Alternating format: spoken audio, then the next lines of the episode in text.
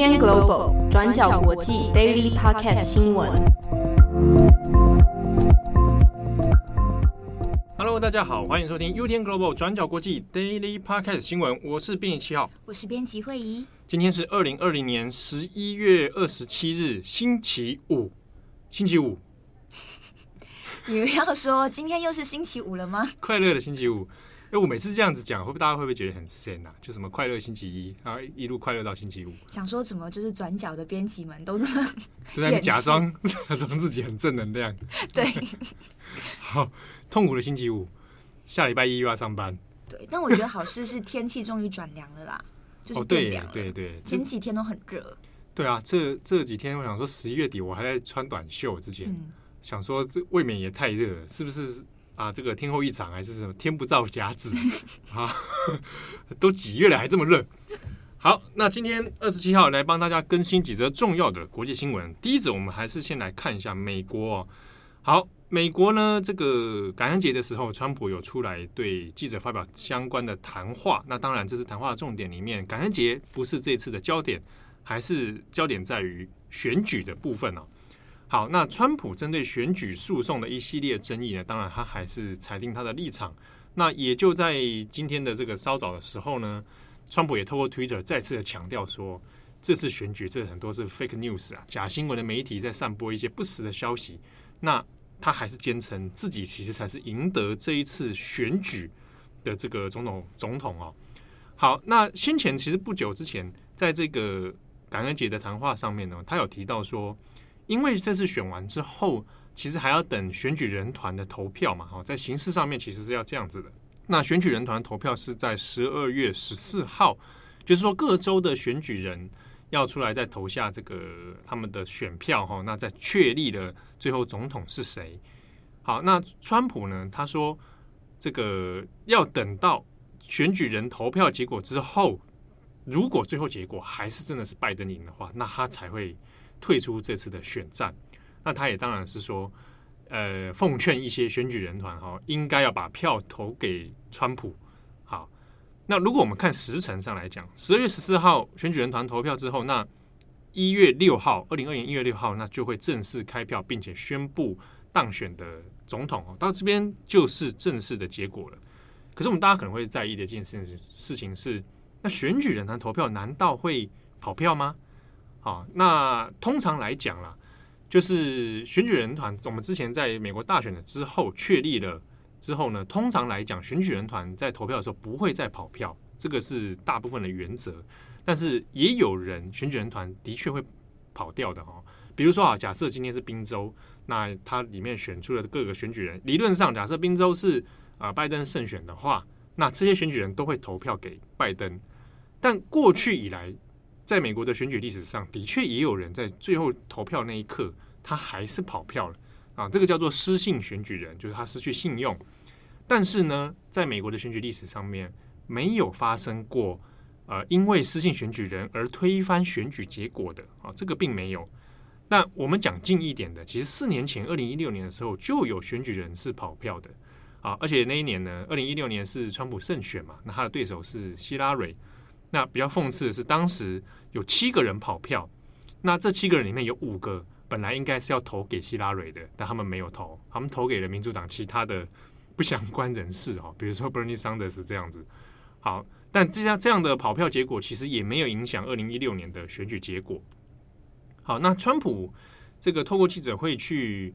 呃，劝告或者说告诉其他的选举人团说，哎，那你应该要投给川普啊，好，投给我啊，这样子，这样的劝说法有没有效？好，如果我今天是选举人的话，那我会听了他这番话去投票吗？其实还是有一点风险，原因是因为通常来讲，各州会设定一些法律的限制哦，就是不让你去跑票啊，那你跑票的话呢，可能会面临一些裁罚，那甚至说你可能会失去职位。好，那再更严重，说不定会有面临到大法官相关的诉讼问题啊。所以，呃，你如果跑票的话，你要付出的代价很大啊，而且你也很难去跟你当地的选民去做交代。所以，基本即便川普这样说，但十二月十四号选举人团那一天投票的那一天，恐怕结果是会还是一样的哈。好，那另外也被问到说，那川普你会不会去参加拜登的就职总统就职典礼？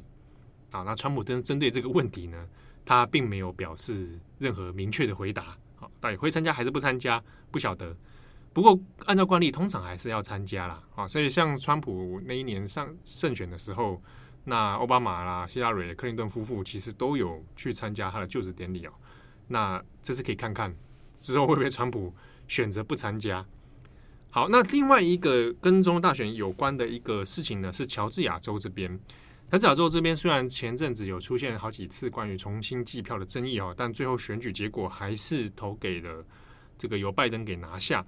但是呢，因为乔治亚州这一次选举的时候有两席的参议员，他并没有拿到过半的票数，所以在明年二零二一年的时候，一月五号，他要进行第二阶段的补选。好，那这个补选之所以会重要，原因是因为它可能会决定民主党跟共和党两党在参议院的席次啊，那就有可能会涉及到参议院的多数席次掌控权的问题。所以呢，这个共和党和民主党双方其实也在针对这个乔治亚州的参议员补选哦，现在也开始在启动一些当地的一些造势啊、力挺啊等等哈，那会在明年一月五号的时候。在做补选，那再做这个选举结果的底定。好，那现在第二则新闻呢，我们一样来关心一下伊索比亚的状况嘛。那上一次七号有跟大家更新到说，总理阿比给了提格雷州最后七十二小时的期限嘛。那今天是已经就是期限已经到了，但提格雷州呢，到目前为止是迟迟没有投降的。对，我们再来看啊、哦，因为之前的七十二小时最后通牒，那已经到达期限了，那。这个伊索比亚的总理阿比在二十六号的时候，也已经正式对这个提格雷州啊下达了包围总攻击的命令。好，所以已经有先前已经在提格雷州这边布局的各个重兵啊，坦克车啊，然后重型火炮啊，好，那已经接获这个命令，要准备兵分三路，要来准备袭击这个提格雷州的所谓叛乱军。好，不过。这个根据伊索比亚相关的官方资料呢，其实总理阿比的声明，他的这个所谓总攻击的命令哦，其实也并没有特别详细的说明现在联邦军总共编成的兵力有多少，然后他们现在布局的战略位置大概在什么情况哦，那以及所谓现在目前跟提格雷军的交战情况具体又是如何，其实目前都还没有详细的相关资料哦，那。这个阿比自己也强调说，在这个过去的七十个小时里面呢，已经有认清了上万名的这个所谓 TPLF 啊，提格雷人民解放阵线的真面目啊，那要求他们要放下武器，要投降。好，那这之中有有说有一些人已经 TPLF 已经投降了，不过投降人数有多少啊？规模到如何？那在这个围城战里面。又有多少人现在还困在首都里面？啊，倒是有多是只剩下军人，还是说有很多的平民？状况都不得而知。那与此同时呢，其实有一些国际人权团体，那也有针对在当地的一些人权状况哦，发出一些忧虑的警告。那就包含在提格雷州这边呢，也发现了提格雷州有在屠杀平民的一些状况。好，那根据国际特色组织的相关资料呢，从十一月四号战争爆发以来。那提格雷州全境已知至少有六百名的平民啊被这个枪杀处决。好，那这次之中，因为就相关的消息证实之后，那也变成了伊索比亚联邦军啊，还有阿比这边的一个这个落人口实啊，哈，就觉得说，哎，你们这个就就是在做种族清洗，你们犯了这个战争罪啊，这些叛军在做这样的事情，所以才强调自己，哎，我出兵平乱是一个正当的理由。好，不过因为先前有断讯断网的缘故呢，所以相关的资讯其实目前为止还没有办法完全的证实。比如说，到底还有多少人受害？那这之中是不是都是提格雷人所犯下的种族清洗问题啊？那相关的资料也还有待日后的厘清。那最后一则消息，我们来关注一下，就是跟疫情相关的。那我们知道，就是新冠肺炎都已经快要一年了嘛。那联合国妇女署呢，在前天，也就是二十五日的时候，公布了一个最新的数据。这数据就说到说，疫情的爆发严重影响了性别的平等，可能会让性别平等工作倒退二十五年，回到二十世纪末。那其实这是联合国的妇女署针对三十八个中低收入国家中，大概十八岁到八十六岁的男生和女生进行的调查。内容呢是关于说疫情期间的无偿照料以及家务劳动。虽然是针对中低收入以及工业化比较低的国家进行调查，但我们发现说这样子的趋势，其实对高收入国家、工业化的国家也是呈现一样呃类似的状况。所以是什么状况呢？报告的结果是这么显示的：疫情爆发之后，对女性的影响主要有两点。第一点是，虽然男生和女生在疫情期间都增加了呃无偿的家务工作量。但是女性承担的家务劳动以及强度是比男生来的更多的。那第二点也在于说，大量的女生在这一次的疫情期间离开了职场，而且离职率是比男生多出好几倍的。先来看看第一点的无偿家务工作好了。疫情发生之前呢，全球一百六十亿小时的无偿家务工作中呢，有四分之三是由女性完成的。那疫情发生之后呢，女性进行的无偿工作的这些家务劳动时间是至少翻倍的。这边说的无偿工作也包括说像是呃照顾小孩、陪伴小孩读书玩耍，以及照料家中的长辈等等。因为其实这也代表着说，疫情期间因为防疫措施嘛，所以大家待在家里工作的时间也相对来说比较长，所以妇女们待在家里面需要工作，所要进行的家务劳动也相对来说比较多。好，那第二点呢，是关于说大量的女性离开了职场。今年九月呢，美国就有大概约八十六万的女生离开了职场。那同一期男生则有二十万，所以我们可以看到女生比起男生的离职率是多了好几倍。那联合国就警告说，职业妇女的减少可能会产生一个连锁反应，不仅影响女生的福祉，也会影响女生的经济进步以及独立的状况。我们也可以看到的是，这次疫情下面牵扯的其实不只有我们比较关注的健康的问题，那许多经济跟社会的议题也是慢慢的浮现了。例如，可能各国政府为了可能防堵疫情，可是同时也忽略了可能一些家暴的受害者。这个时候呢，家其实就是对这些女生们来说，或者是男生们来说最危险的地方，所以造成可能封城期间家暴案例的通报就增加了很多。最后也跟大家强调一下，就是联合国这一份报告呈现的其实是疫情期间的相对的变化，而不是绝对的。那这个数据也不代表说是全球的平均状况。七号这边也可以跟大家更新一下，就是日本现在的一些状况，性别平等上的状况。对，我们其实讲，因为在疫情期间，呃，除了前面讲到的经济问题啊，性别问题，其实在这一年来也有若干的一些讨论哦，比如说。嗯在英国之前，疫情爆发刚开始，然后封城，然后大家关在家里的时候，那个时候就有讲过，比如说家暴案的提升啊，离婚率的增加，嗯，好，那现在也看到到年末了，那离职的状况其实看起来就不是很很乐观哦。那其实讲起来，呃，女性相对于男性，她要重返职场的这个成功率其实相对是比男性更低的，嗯，好，所以未来来讲，其实都蛮多是受到挑战。那日本这方面，因为刚好也是在同一期的时候有做了相关的调查，就说哎，在疫情期间，呃，日本因为也之前有进入这个自肃嘛，啊，那还有封城的这个这个软性封锁的状况，好，那就有调查说，那那男生女生现在如果假设都在家工作啊，自肃在家的状态之下，那家事谁来做？好，那结果调查里面，他的这个调查是有分别就男性跟女性来做做询问哈，男性里面有八成。会回应说是由自己的伴侣来做处理家务事。嗯，那问女性的时候，有七成九，近乎八成说由我自己来担任家务。那换句话说，有些如果是职业妇女的话，她回到家中，她等于已经开始要变成我要应付工作，我又要再处理家务。嗯，那这个对于女性来讲就是双重的压力。好，那在日本的调查里面会提到说。这样子来看的话，其实对女性的压力过高，那有可能会导致她必须要从中做出取舍。我要么就是选择辞职，我干脆就全部弄家务，大家都在自住在家，那我来处理。那如果这样的话，就会演变成像联合国这样的最后调查出来的那个报告结果的现象，就是那女性离职的比率就变高了。嗯，对。那也许有的人会没有成家立业的人，或者有一些人 可能没有办法想象说，嗯，你在家里做家务，难道很累吗？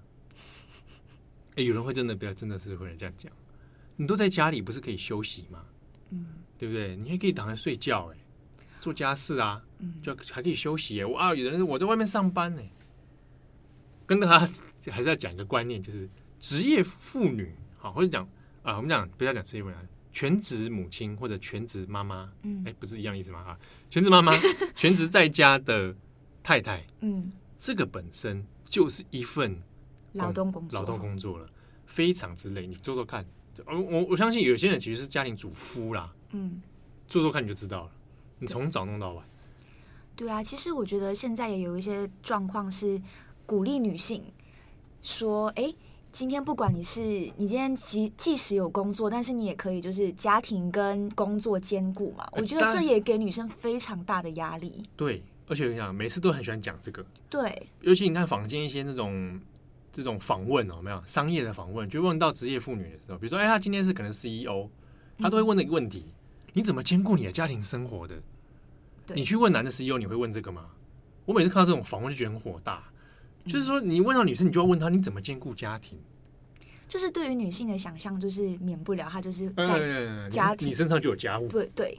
那你怎么哎？那你怎么照顾孩子的？嗯，哎，那你就问你问男生是因为不问说你怎么照顾孩子，你怎么教育你小孩的？对，对不对？你怎么做家事的？奇怪了，然后你都要问女生。但同理来说，也有碰到的一些状况是，家庭主夫他可能去托儿所，然后跟着一群妈妈们，对他在那个场所里面，他就会变得格格不入，所以他就碰到了跟女性不一样的问题，但也是很有压力。对，他会说：“哎，那你是不是没有工作啊？嗯，你是不是收入不好啊？啊，你是不是靠老婆养啊？”就是有这种社会的各种又刻板印象又贴上来，性别分工，男生就应该是呃一家之主，就是家庭经济的状况都要由他负担。那女性就是主内，对啊，家务。哇，那孩子这样子没有妈妈照顾，这样可以啊？对啊，真的会被这样，有的男真的男生会被这样问，奇怪，对不对？